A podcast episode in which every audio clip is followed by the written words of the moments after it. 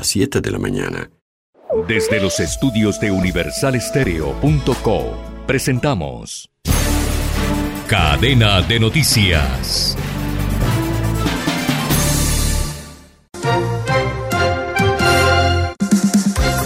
Radio Francia Internacional. Noticias del Mundo.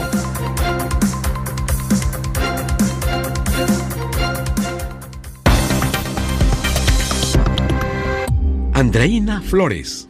En Perú renuncia el ministro de Defensa luego de ser acusado de favorecer a militares alineados con el nuevo gobierno de Pedro Castillo. Se trata del décimo ministro que pierde el presidente en solo 100 días en el poder. En Chile arranca en la Cámara de Diputados la discusión de un eventual juicio político en contra del presidente Sebastián Piñera. El diputado socialista que presenta la acusación habló nada menos que 15 horas antes de iniciar el debate. Bielorrusia desmintió hoy las acusaciones de Polonia, que señala a Minsk de estar detrás de los intentos de miles de migrantes de cruzar la frontera de manera irregular. Analizaremos la situación fronteriza entre esos dos países. Gracias por escucharnos a través de rfimundo.com. Bienvenidos. Esto es Radio Francia Internacional. Comenzamos en Perú, donde el ministro de Defensa, Walter Ayala, presentó su renuncia este lunes tras ser cuestionado por supuestas presiones para ascender a oficiales militares afines al gobierno del presidente Pedro Castillo. Se trata del décimo ministro que perdería Castillo en apenas 100 días de gobierno. Aida Palau nos describe la situación.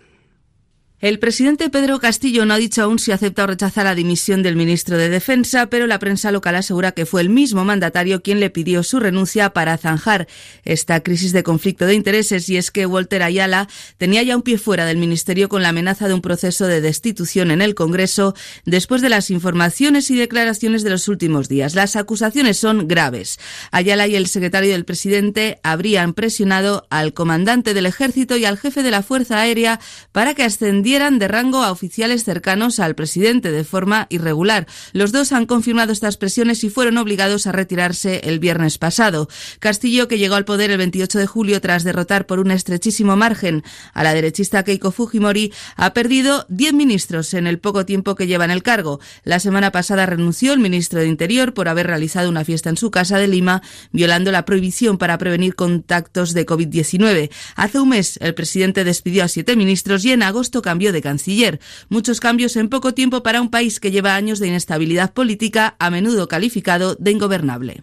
Y de Perú nos vamos a Chile. La Cámara de Diputados inició anoche la sesión en la que decidirá si admite o no un juicio político en contra del presidente Sebastián Piñera, acusado de vender la minera Minga a través de la empresa de uno de sus hijos, como revelaron los Pandora Papers. Pero quizás lo más particular de esta sesión fue la interminable intervención del diputado socialista Jaime Naranjo, quien habló durante 15 horas para explicar en un discurso de 1.300 páginas las bases de la acusación. Lo escuchamos. Nunca antes en la historia de este país un presidente de la República, en el ejercicio de su cargo, había sido acusado por dos cosas tan graves como es haber violado los derechos humanos y a su vez haber comprometido el honor de la nación. Pero eso yo espero que esta sala apruebe la acusación constitucional, si no el país juzgará a aquellos parlamentarios que se opusieron o votaron en contra.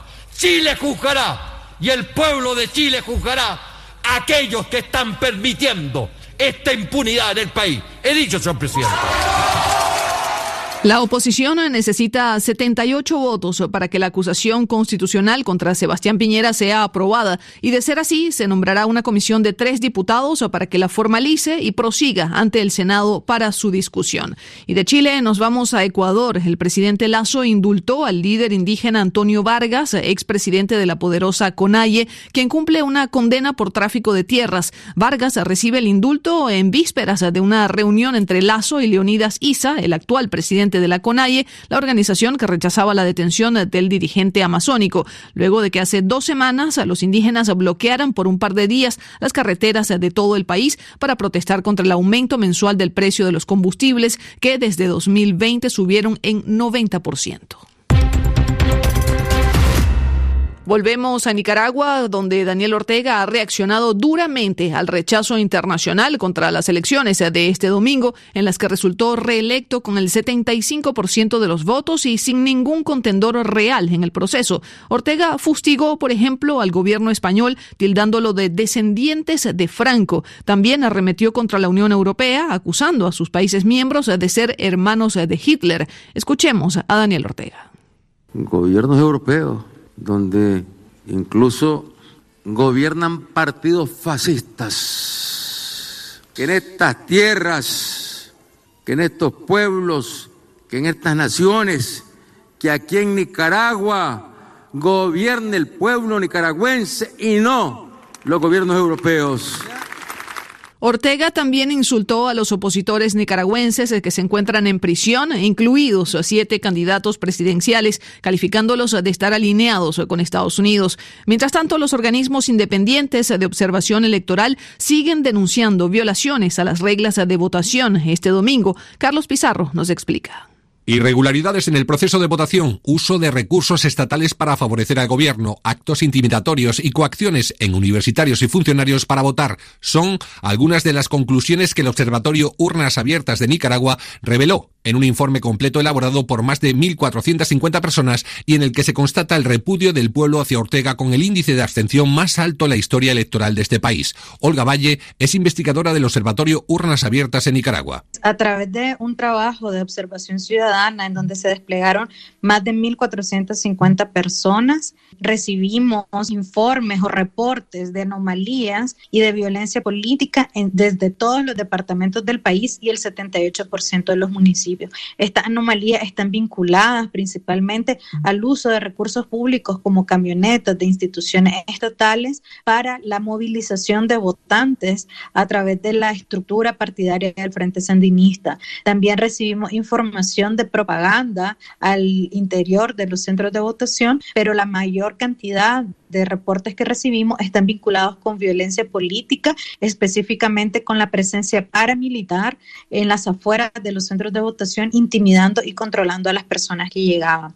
Esta observación concluye que hubo una abstención del 81.5% en promedio, lo que implica un promedio de participación ciudadana del 18.5%, número histórico de abstención respecto a, los procesos electorales anteriores en de los pocos nicaragüenses que fueron a votar, ¿cuántos fueron obligados y qué perfil tendrían? El dato de cuántas personas eh, votan obligadas realmente no lo tenemos, pero sí tenemos que decir que recibimos una serie de reportes ciudadanos en donde se le obliga principalmente a trabajadores del Estado, a beneficiarios de programas gubernamentales y a estudiantes de universidades públicas a que ejerzan su voto, especialmente a favor del Frente Sandinista, y usan diferentes tácticas para controlar y verificar que en efecto fue así. Una de ellas es pedir que manden fotos de la votación, otra de ellas es han instalado casas de vigilancia afuera de los centros de votación, entonces piden que estas personas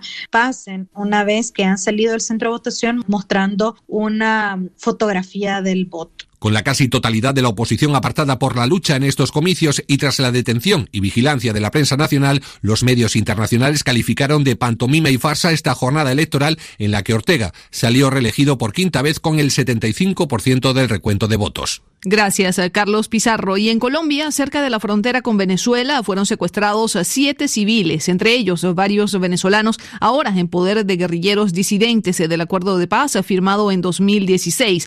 Los secuestrados son pobladores del municipio de El Tarra, en la frontera noreste con Venezuela. Según el alcalde, la Defensoría del Pueblo y la Iglesia Católica están organizando una comisión humanitaria para gestionar la liberación de los secuestrados. Bielorrusia desmintió hoy las acusaciones de Polonia, que señala a Minsk de estar detrás de los intentos de miles de migrantes de cruzar la frontera de manera irregular. En un comunicado del Ministerio de Defensa, Bielorrusia considera que son acusaciones infundadas e injustificadas y llama a bajar las tensiones políticas. Mauricio Latorre nos explica la situación en la frontera entre los dos países. Tras una reunión de crisis en Varsovia, el viceministro polaco del Interior, Maciej Basik, evaluó en 12.000 el número de soldados polacos desplegados a lo largo de los 400 kilómetros de frontera con Bielorrusia, mientras que en Bruselas la OTAN calificaba de inaceptable el uso por Minsk de migrantes destinados a ser expulsados hacia Polonia. Un portavoz de la Comisión Europea estimó por su parte que esta orquestada ola de migrantes refleja de nuevo el desesperado intento del régimen bielorruso de castigar a la Unión Europea por las sanciones impuestas contra Minsk, esto a raíz del fraude electoral de 2020 y de la posterior represión de la oposición. Gracias, Mauricio. Y en Francia, un mes después de la presentación del informe de la Comisión Independiente sobre Agresión Sexual en la Iglesia, los obispos han anunciado varias medidas para reconocer y reparar a las víctimas. El presidente de la Conferencia Episcopal Francesa detalló un plan de acción, la creación de un organismo independiente en ayuda a las víctimas y, sobre todo, el financiamiento de las indemnizaciones a través de la venta de propiedades de la Iglesia. Las reacciones no se han hecho esperar, asegurando que esto no es Es el caso de François Devaux, víctima de abuso sexual en su niñez cometido por un sacerdote francés y además una de las figuras de la lucha por el reconocimiento de los menores abusados a través de su fundación La Parole Libérée, la palabra liberada. Lo escuchamos. Muchas de las recomendaciones de la Comisión Independiente de Investigación conciernen directamente el Vaticano. Los obispos de Francia no van a poder poner en cuestión la posición de la Iglesia sobre la sexualidad o sobre el derecho canónico, que es una aberración. Como mucho, desde Francia se podrá lanzar un proceso de reconocimiento, reflexión y reparación, pero rápidamente se van a encontrar atados de pies y manos, con la cabeza de la Iglesia que se niega a poner en marcha las reformas de fondo tan necesarias y colosales, porque toda institución occidental es consciente hoy en día de la importancia de contar con una justicia imparcial o de la paridad con las mujeres. Todo esto se sabe desde hace mucho tiempo, pero la Iglesia Católica defiende desde hace años sus posiciones contrarias a todo esto. Los obispos franceses no podrán hacer mucho para cambiarlo. Y terminamos eh, diciendo que el astronauta francés eh, Thomas Pesquet, de 43 años, y otros tres de sus colegas, un japonés y dos estadounidenses, volvieron a la Tierra después de haber estado en la Estación Espacial Internacional desde el pasado 24 de abril. Hey Chris, it's great to be back to planet Earth. Thanks to Amerizaron con éxito en el Golfo de México a las 10 y 30 de la noche en la costa este de Estados Unidos, poniendo fin a la misión Alfa. Los cuatro tripulantes se encuentran bien, pero tendrán que pasar varios controles médicos. Durante estos meses, la tripulación ha realizado cientos de experimentos y ha ayudado a mejorar los paneles solares de la Estación Espacial Internacional. Con esto ponemos punto final a este resumen informativo de Radio Francia Internacional. Pilar Pérez lo hizo en los controles y ante los micrófonos Andreina Flores. Merci beaucoup. Au revoir.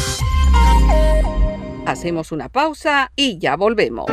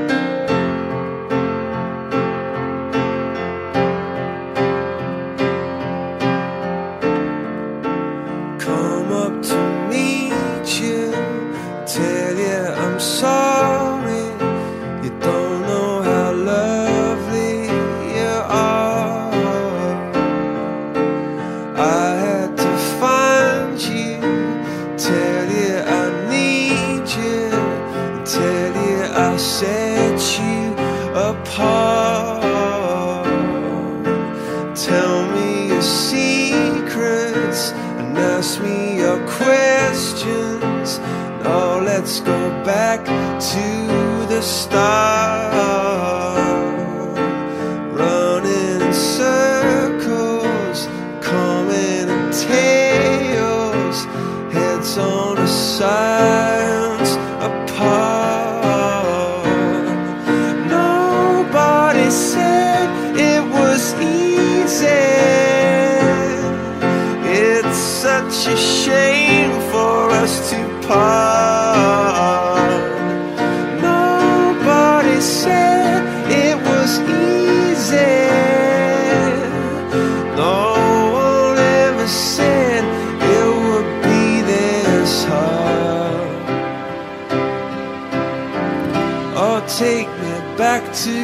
The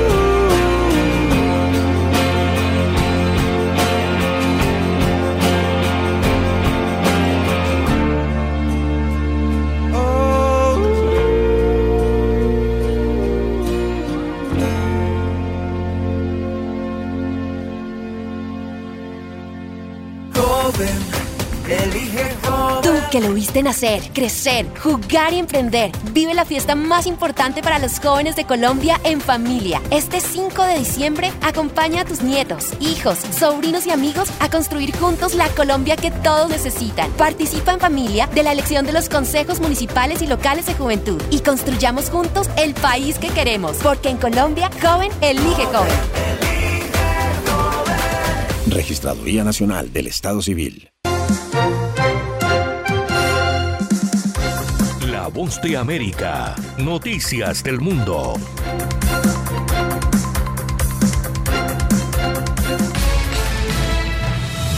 Este es un avance informativo de La Voz de América. Desde Washington les informa Henry Llanos.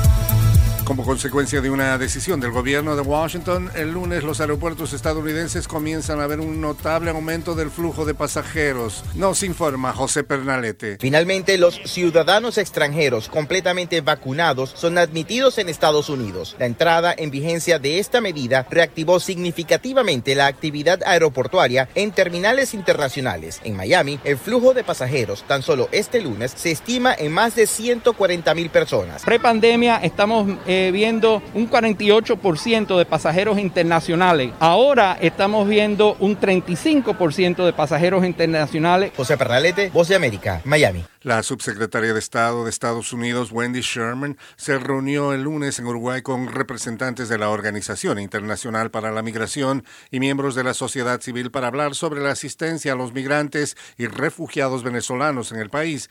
La subsecretaria también se reunió en Montevideo con líderes de empresas de energías renovables para discutir sobre la cooperación en temas de sostenibilidad en la región, según informó un portavoz del Departamento de Estado.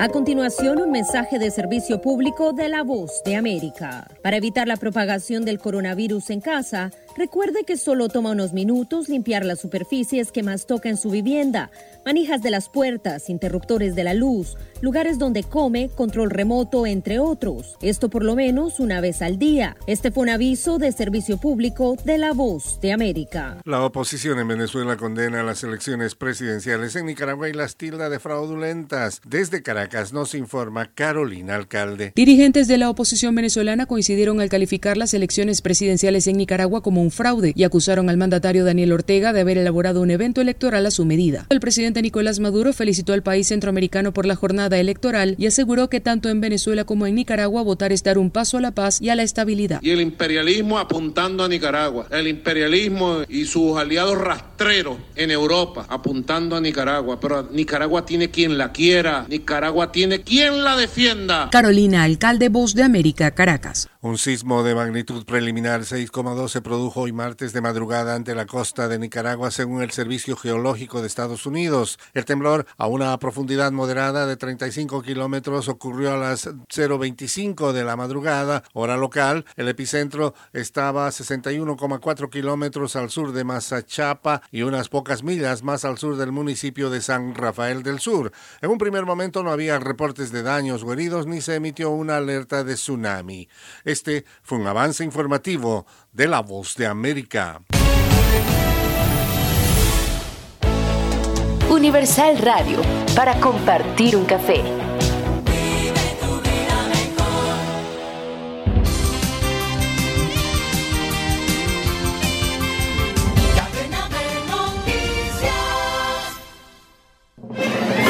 Hola, mucho gusto. Soy Florentino Mesa y esta es La Vuelta al Mundo en 120 segundos. La cumbre del clima COP26 se adentró en su momento clave con la llegada a Glasgow de los ministros de medio ambiente de todo el planeta que deberán dar el último impulso a las negociaciones para un acuerdo que conserve el objetivo de limitar el calentamiento global a 1.5 grados. El presidente francés Emmanuel Macron anuncia este martes un refuerzo de las medidas contra la COVID-19 y para incitar a la población a que tome la tercera dosis de la vacuna, en pleno repunte de la pandemia y en momentos en que el mundo sobrepasó 250 millones de contagios y 5 millones de muertes por coronavirus.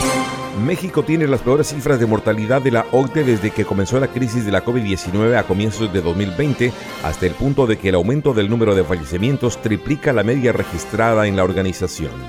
Una corte federal de Miami, Florida, Estados Unidos, determinó extraditar a México al exgobernador del norteño estado de Chihuahua, César Duarte, ya que existen claros indicios de que desvió fondos públicos en su beneficio.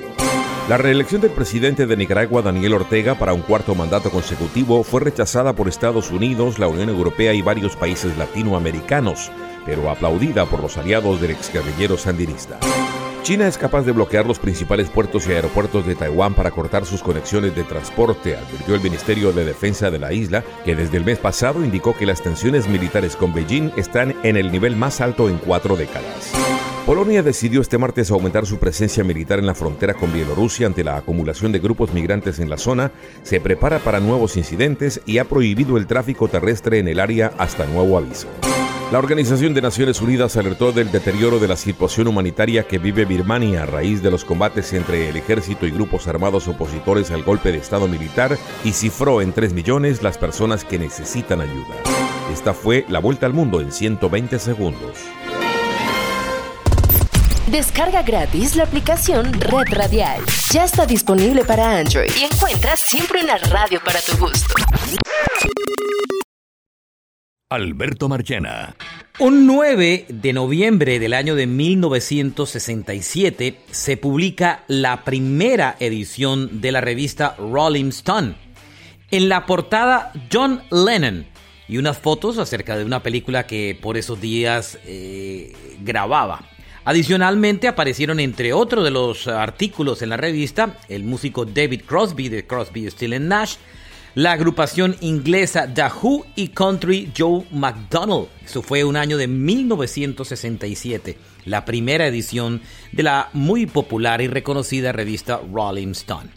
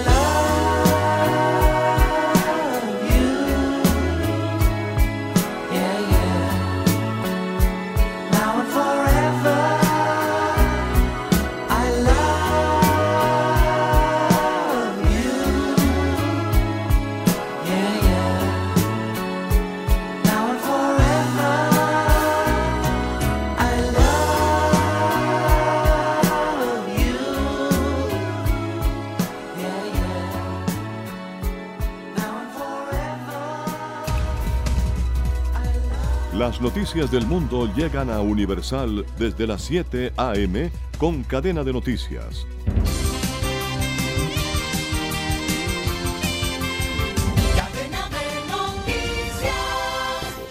El Departamento de Justicia estadounidense acusó de lavado de A dinero las a, tres 8, colombianos. Buenos días América, conexión satélite con la voz de América y a las 5 pm cae la tarde. Música y noticias con Jimmy Villarreal. Universal te da siempre más.